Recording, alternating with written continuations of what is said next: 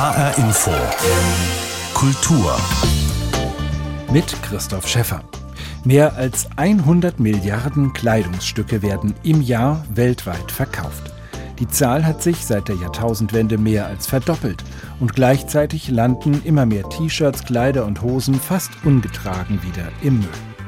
Sogenannte Fast Fashion verführt mit Billigpreisen zum immer wieder neu kaufen, mit fatalen Folgen für die Umwelt und vor allem für die, die diese Kleider unter oft katastrophalen Bedingungen herstellen. Ich muss mir darüber im Klaren sein, dass es der Person, die dieses T-Shirt für 2 Euro hergestellt hat, höchstwahrscheinlich nicht gut geht.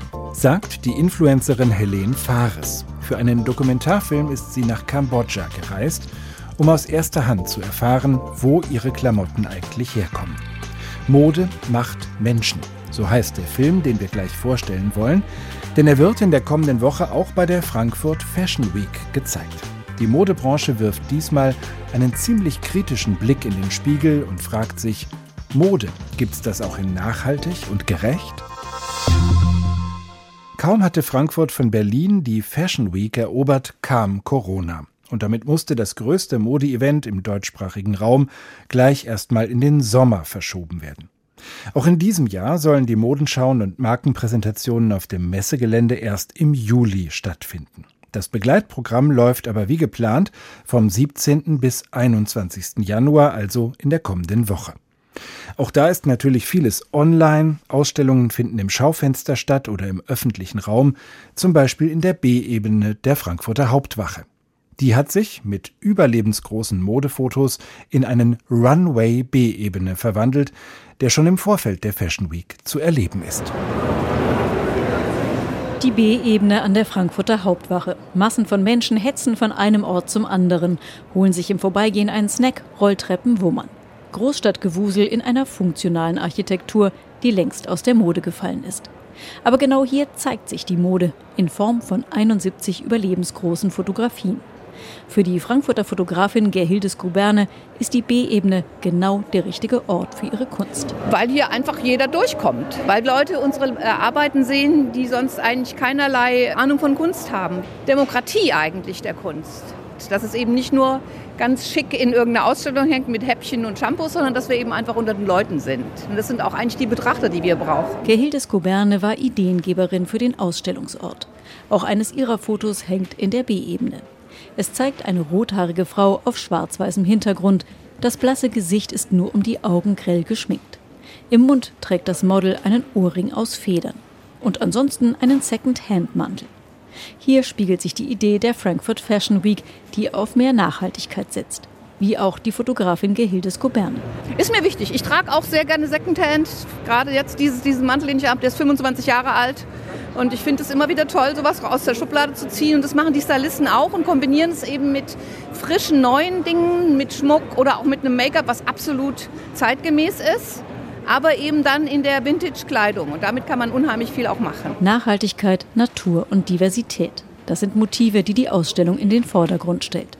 Aktuelle Themen, die sich in der Mode widerspiegeln, sagt Alexandra Lechner, Sprecherin des Bundesverbandes Freie Fotografen und Filmgestalter, der die Ausstellung mitorganisiert hat. Letzten Endes ist ja Modefotografie dafür da, dass sie nicht nur Kleidung abbildet, sondern auch einen Zeitgeist widerspiegelt, äh, Themen setzt, Themen aufgreift, verstärkt. Das ist, was man hier sieht. Oder was man zumindest erahnen kann. Nicht alle Bilder sprechen eine deutliche Sprache, sind aber trotzdem sehr ansprechend. Wie das Foto der jungen Frau in rotem Licht. Der Mannheimer Fotograf Klaus Morgenstern hat darin das Gefangensein im Lockdown beschrieben und die Sehnsüchte, die daraus entstehen. Man will wieder raus in diese ganze verwegene Welt äh, des Nachtclubs und des irgendwie unbekannten Leute treffen, Lebensstils und am Ende ist halt äh, die Mode dann natürlich auch einfach der, der kleine, aber feine Part, um das auch noch zu bestärken. So, wann hat man das letzte Mal sich wieder schick angezogen? Dass seine junge Clubgängerin jetzt in der Frankfurter B-Ebene hängt, ist für Klaus Morgenstern eine Art Nachhausekommen. Aufgewachsen ist er in der Nähe von Marburg, die Hauptwache in Frankfurt kennt er aus den Zeiten, als er hier Tage und Nächte verbrachte. Ein guter Ort für eine Ausstellung, findet er. Es ist ein Dreh- und Angelpunkt und äh, ich bin als Jugendlicher auch oft hier gewesen zum Skateboardfahren und äh, es wird von allen Schichten der Welt hier gesehen. Das finde ich sehr positiv. Vom Banker hin zum Jugendlichen, dem alles egal ist. Auch der Frankfurter Fotograf Marc Trautmann ist mit mehreren Bildern vertreten. Sie stammen aus einer Reihe, die Mode als fiktionale Filmstils zeigen. Ein männliches Model trägt nicht nur ein Designershirt, sondern auch eine Maske, die an Hannibal Lecter erinnert, aus dem Film Das Schweigen der Lämmer. Die Maske, die gibt es bei Hannibal letztendlich, also die gibt es aber auch bei Kubrick zum Beispiel. Ne? Das ist ein Zitat letztendlich von Filmelementen, die ich dann in mein Bild mit reinnehme, weil es mir gefällt oder weil ich es passend fand. Und das ist ein bisschen am Rande von Los Angeles am LA River geschossen worden. Äh, da, da treffen sich Leute für illegale Autorennen. Und wir haben dort eine, eine, eine Fashionstrecke draus gemacht. Vom Autorennen zur Runway. Passend für Marc Trautmann, der sein Geld mit der Fotografie von Autos verdient und damit Herzensprojekte wie die Filmstills finanziert. Seine Erfahrung ist, dass Frankfurt ein schwieriger Ort für Modefotografie ist. Und daran wird auch die Frankfurt Fashion Week nicht viel ändern. Wenn ich ehrlich sein soll, glaube ich es nicht. Viele Leute gehen eher nach Berlin. Dann, also die Leute gehen aus Frankfurt weg, wenn sie dann so, sich so weit fühlen, dass sie am großen Kuchen knabbern wollen. Runway B-Ebene. Die Ausstellung in der B-Ebene der Frankfurter Hauptwache ist bis zum 10. Februar zu sehen. Juliane Ort war für uns da. Von der Frankfurt Fashion Week in der kommenden Woche ist also wegen Corona vor allem das Begleitprogramm übrig geblieben. Und das steht unter dem Motto Reform the Future. Tatsächlich wirft die Modebranche hier einen mehr als kritischen Blick in den Spiegel und macht sich Gedanken über Reformen, um die Fashionindustrie künftig gerechter und nachhaltiger zu machen. Wie weit die Modebranche davon noch entfernt ist, demonstriert auf eindrucksvolle Weise der Film Mode macht Menschen, der am kommenden Donnerstag als Side-Event der Fashion Week gezeigt und diskutiert wird. Produziert hat den Film die der Linken nahestehende Rosa-Luxemburg-Stiftung. Mit deren Projektmanagerin für Süd- und Südostasien, Nadja Dorschner, habe ich gesprochen über den Versuch, per Film junge, modebegeisterte Menschen für das Thema zu sensibilisieren. Es sind nämlich auf Instagram aktive Influencerinnen, die sich für diesen Film auf eine Reise nach Kambodscha aufmachen, um aus erster Hand zu erfahren, woher die von ihnen getragene und promotete Mode eigentlich kommt – Frage an Nadja Dorschner, war es schwer, diese Hauptfiguren für den Film zu finden? Ich habe den Eindruck, dass es mittlerweile auf Instagram auch schon relativ viele Leute, also InfluencerInnen nennt man sie ja, gibt, die schon auch politisch sind, politischen Content machen und ihre Reichweite halt auch dafür nutzen wollen, über Gerechtigkeit, über Nachhaltigkeit zu sprechen. Trotzdem wollten wir ja auch nicht unbedingt Leute mitnehmen nach Kambodscha, die eh schon ständig über diese Themen sprechen, sondern haben versucht, da irgendwie so einen Mittelweg zu finden. Und da waren Willi und Helene auch irgendwie genau die richtigen, weil sie schon mit diesen Themen gewisse Berührungspunkte hatten. Und sie waren halt einfach neugierig, sie waren offen und sie haben gesagt, okay, ich bin dabei, ich komme mit nach Kambodscha und ich gucke einfach mal, was da passiert und was ich lernen kann. Also sie war noch einfach sehr lernwillig. Bei Helene, da ist ja so der Anspruch auch der politischen Journalistin deutlich erkennbar. Da ist sie sozusagen auch mit einem klaren Problembewusstsein schon hingereist. Willi ist einer, der mittlerweile auf Instagram äh, eine Viertelmillion Follower hat und da halt irgendwelche Klamotten präsentiert, nach wie vor. Ähm, der aber auch sagte, ich will jetzt mal rauskriegen, wo diese Mode herkommt. Was konnte er da erfahren und wie hat das ihn und seinen Blick auf sein Geschäft, was er ja betreibt, äh, verändert? Also man kann das ja auch in dem Film sehr gut mitverfolgen. Seine Gedanken oder auch irgendwie in seinem Verhalten, finde ich, viel ablesen, was das mit ihm macht. Also man merkt, finde ich schon, dass ihn das sehr berührt, dass ihn das bewegt, dass ihn das vielleicht auch so ein bisschen schockt und auch so ein gewisses schlechtes Gewissen bei ihm hervorruft. Und trotzdem muss man dann aber sehen, dass eben er ist jetzt wieder zurück und er ist trotzdem immer noch sehr offen unserem Projekt äh, gegenüber. Also er hilft uns auch immer noch, ähm, die Inhalte des Projekts weiter zu vertreiben. Aber sein Business ist es halt trotzdem leider Klamotten für irgendwelche Marken zu bewerben, die nicht unbedingt nur auf Nachhaltigkeit setzen. Und ich glaube, da befindet er sich wahrscheinlich auch selber in einem gewissen Dilemma. Aber das erlebt man ja auch mit. Also wenn man ihn agieren sieht in diesem Film, dann merkt man, er ist eigentlich total drin in dieser Modewelt und hat auch Schwierigkeiten davon, sich irgendwie zu distanzieren und gleichzeitig sieht er eben, was dahinter steckt. Vielleicht gucken wir erst noch mal ein bisschen genauer auf diese Produktionsbedingungen. Es geht ja in dem Film unter anderem darum, dass die Arbeiterinnen und Arbeiter zu diesen Fabriken über weite Strecken anreisen, dass sie äh, auf sehr gefährlichen Lastwagentransportern diese Reise zu ihrem Arbeitsplatz auf sich nehmen. Was macht sozusagen die Arbeit in diesen Textilfabriken aus? Also zum einen mal, dass diese Arbeit in diesen Textilfabriken für Kambodscha als Land so unfassbar wichtig ist. Also die Exporte Kambodschas sind zwischen 70 und 80 Prozent von der Textilindustrie getragen. Das heißt, diese Industrie hat einfach einen unglaublichen Stellenwert für dieses Land, bietet trotz allem für viele Menschen Einkommensmöglichkeiten und macht Kambodscha aber auch durch diese Fokussierung, also dadurch, dass diese Wirtschaft so wenig divers aufgestellt ist, auf eine gewisse Art und Weise abhängig vom globalen Markt oder von der Nachfrage nach Textilien. Und die Arbeit in den Fabriken, das hört man von den ArbeiterInnen, die auch in dem Film zu Wort kommen, ist geprägt von sehr viel Druck vor allem, von schlechten Löhnen. Also es wurden da in den letzten Jahren auch Erfolge erzielt. Die Mindestlöhne haben sich fast verdoppelt in den letzten acht Jahren und trotzdem ist es noch immer weit entfernt von einem existenzsichernden Lohn. Von weniger als 100 Dollar im Monat ist da zum Beispiel die Rede. Das heißt, es sind äh, auch sehr, sehr gefährliche Bedingungen. Es sind äh, häufig gigantische Hallen, die überhaupt nicht belüftet sind. Ihr konntet aber in diesen großen Fabriken, in denen die Arbeitsbedingungen besonders krass sind, nicht drehen, weil euch das dort verweigert wurde. Ähm, wie war es denn möglich, überhaupt diese Arbeitsbedingungen so in Erfahrung zu bringen, wenn an den entscheidenden Stellen eigentlich Kameras keinen Zugang haben? Also im Film erfährt man über die Arbeitsbedingungen vor allem deswegen was, weil eben ArbeiterInnen als Protagonistinnen dort auch auftreten. Also wir hören Frauen, die noch in der Textilindustrie arbeiten. Wir hören aber auch Frauen, die mal in der Textilindustrie gearbeitet haben und jetzt ähm, ihre eigenen Unternehmen gegründet haben. Naja, dann erfährt man halt so Sachen wie, dass es zum Beispiel keine Lohnfortzahlung im Krankheitsfall gibt. Also, dass man, wenn man krank ist, halt entweder krank zur Arbeit geht, was auch jetzt während Corona ein Riesenproblem war, oder halt zu Hause bleibt, aber dann auch kein Geld hat. Oder man erfährt so Sachen wie, dass ähm, Arbeitszeiten sehr streng kontrolliert werden. Also, dass man beispielsweise sogar die Zeit die man braucht, um mal auf die Toilette zu gehen, nicht bezahlt bekommt. Und eben mit dem Weg zur Arbeit, das kommt natürlich noch hinzu, also dass Arbeiter in den günstigsten Weg wählen, um zur Arbeit zu kommen. Und das ist dann halt teilweise eingepfercht auf irgendwelche Trucks, mit denen super viele Unfälle passieren und ebenso wie in dem Fall von Ran Ren, die man im Film kennenlernt, ähm, weil die Unfälle dazu führen, dass Menschen Gliedmaßen verlieren und dadurch teilweise auch arbeitsunfähig werden. Die brutale Wirklichkeit der Modeproduktion in Kambodscha.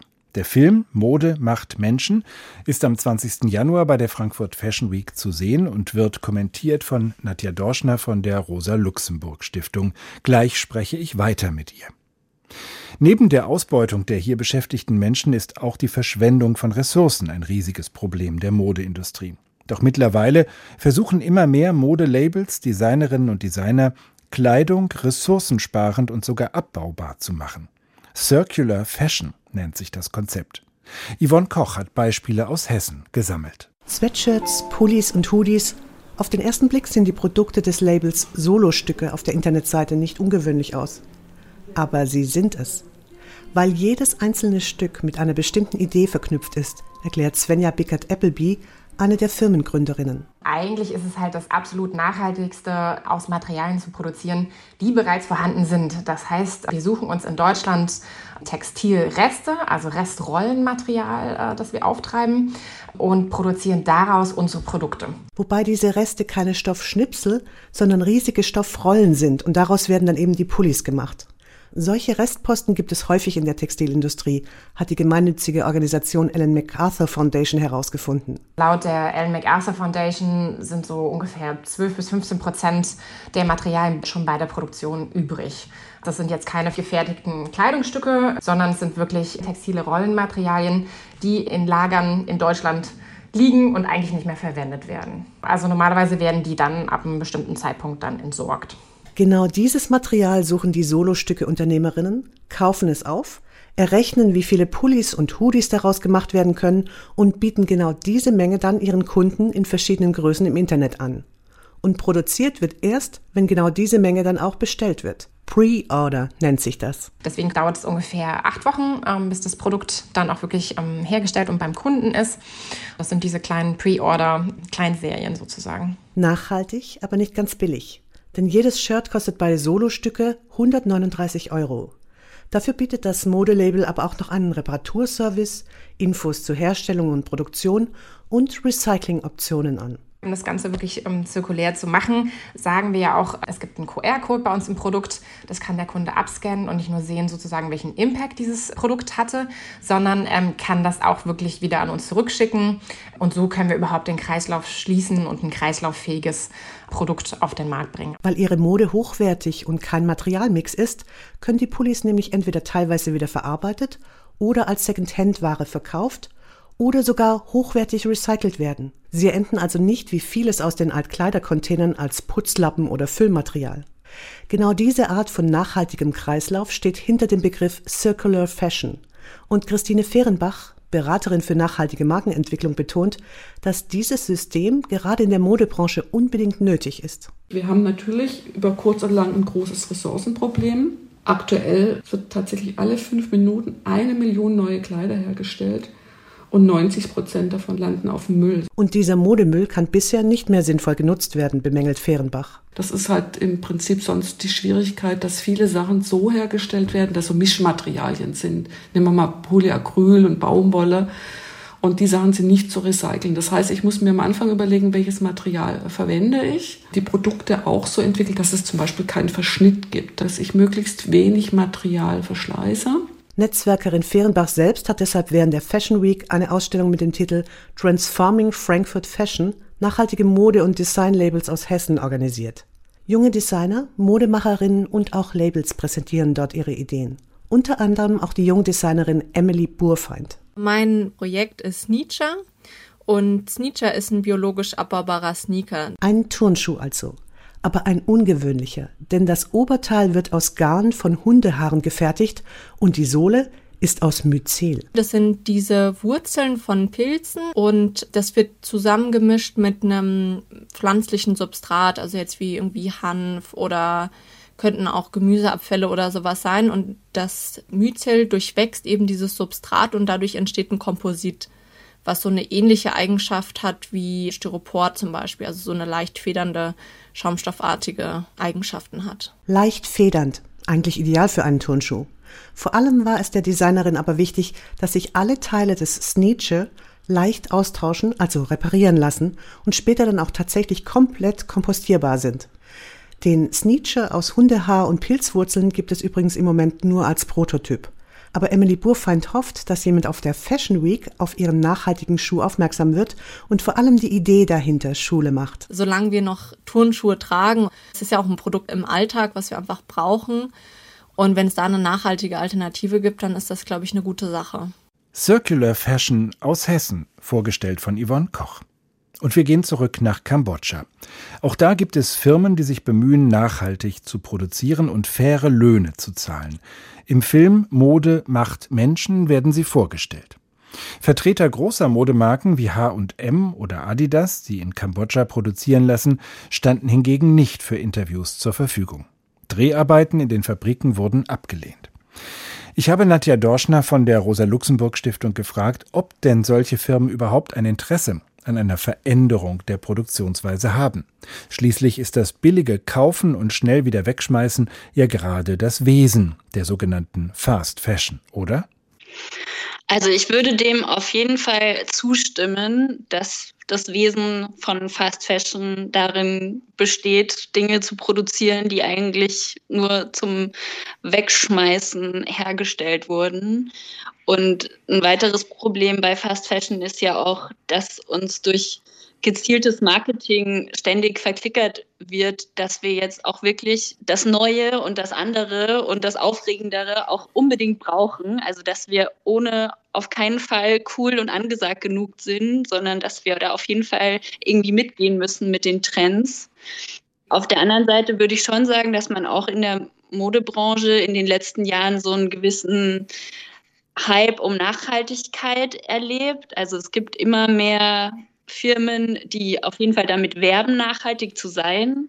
Da würde ich jetzt noch nicht mal unbedingt sagen, dass das auch bedeutet, äh, dass sie nachhaltig sind. Also nicht überall, wo nachhaltig draufsteht, ist auch nachhaltig drin. Und mit Nachhaltigkeit lässt sich mittlerweile halt auch sehr viel Geld verdienen ich würde sagen, da sind auf jeden Fall gute Ansätze da, auch Ansätze, die sich wirklich um mehr Gerechtigkeit in der Lieferkette kümmern, die sich auch Mühe geben, überhaupt mal offen zu legen, wo die Kleidung, die sie verkaufen, herkommt.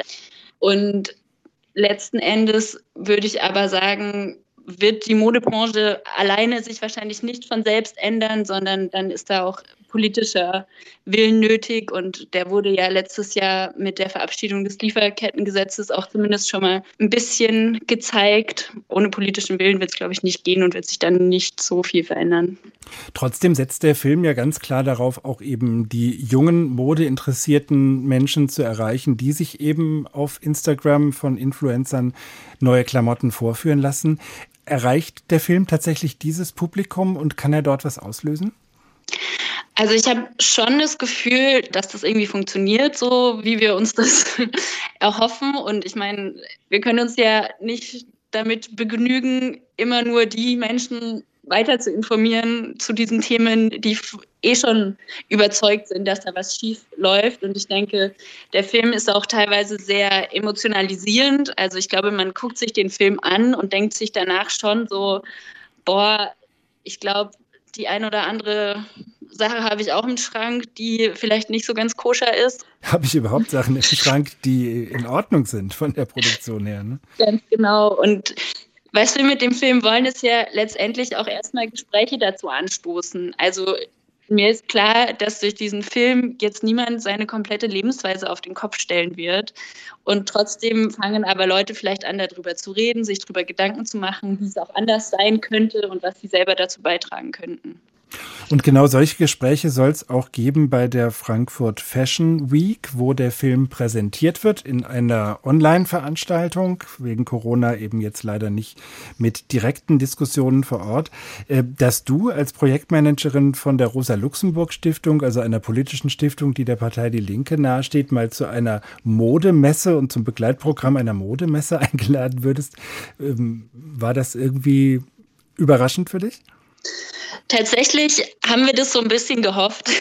Ja. Also klar kam es ähm, überraschend, aber wir haben das auch ein bisschen gehofft. Das war natürlich auch so ein bisschen das Ziel mit diesem Film. Und deswegen sind wir super happy, dass wir nächste Woche dabei sind als Side-Event bei der Fashion Week und dort mit Engagement global zusammen unseren Film zu zeigen und dann auch äh, zu diskutieren mit Interessierten über das Thema. Und deswegen, nee, ich freue mich darüber. Nadja Dorschner von der Rosa-Luxemburg-Stiftung war das. Sie präsentiert den von Regisseur Patrick Kohl gedrehten Film am 20. Januar im Rahmen der Frankfurt Fashion Week. Und bei aller kritischen Auseinandersetzung mit der Modeproduktion will die Fashion Week trotz allem auch etwas zum Anschauen und Genießen bieten. Wegen Corona geht das ja gerade nur medial. Und Modenschauen großer Häuser sind ja ohnehin exklusive Events für geladene Gäste. Der Rest der Welt muss sich mit Fotos davon begnügen. Einer, der seit drei Jahrzehnten bei Fashion Weeks in Paris, Mailand oder New York fotografiert hat, ist Helmut Fricke. Und dessen Werk ist ab Montag in einer über Frankfurt verstreuten Ausstellung im Rahmen der Frankfurt Fashion Week zu sehen. Anna Meinecke und Juliane Ort berichten.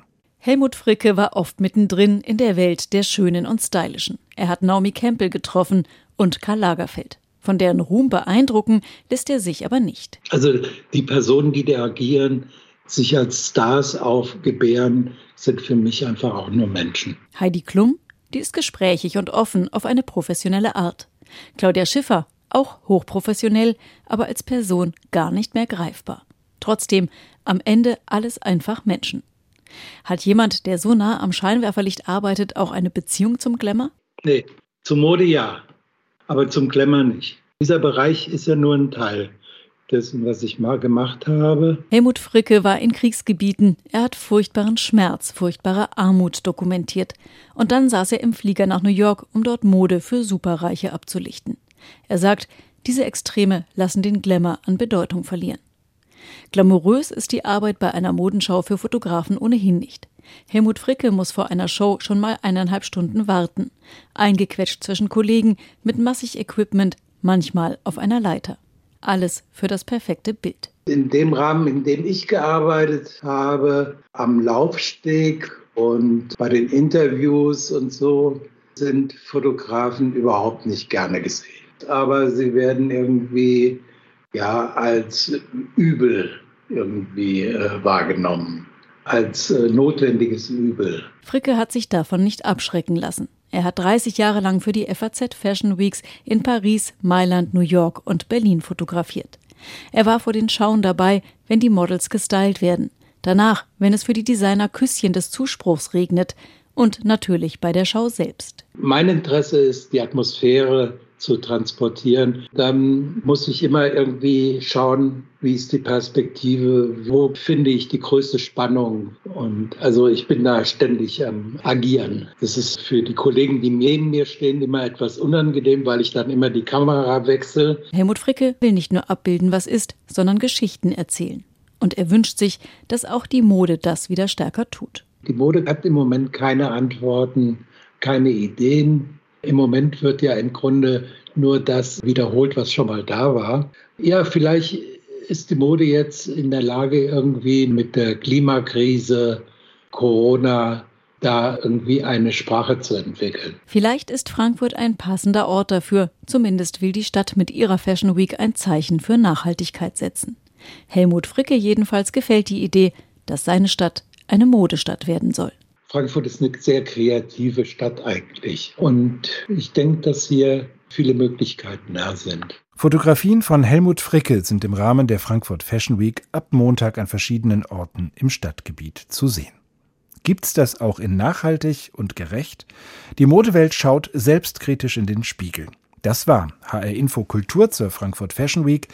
Die Sendung als Podcast finden Sie bei hrinforadio.de und in der ARD Audiothek. Mein Name ist Christoph Schäffer.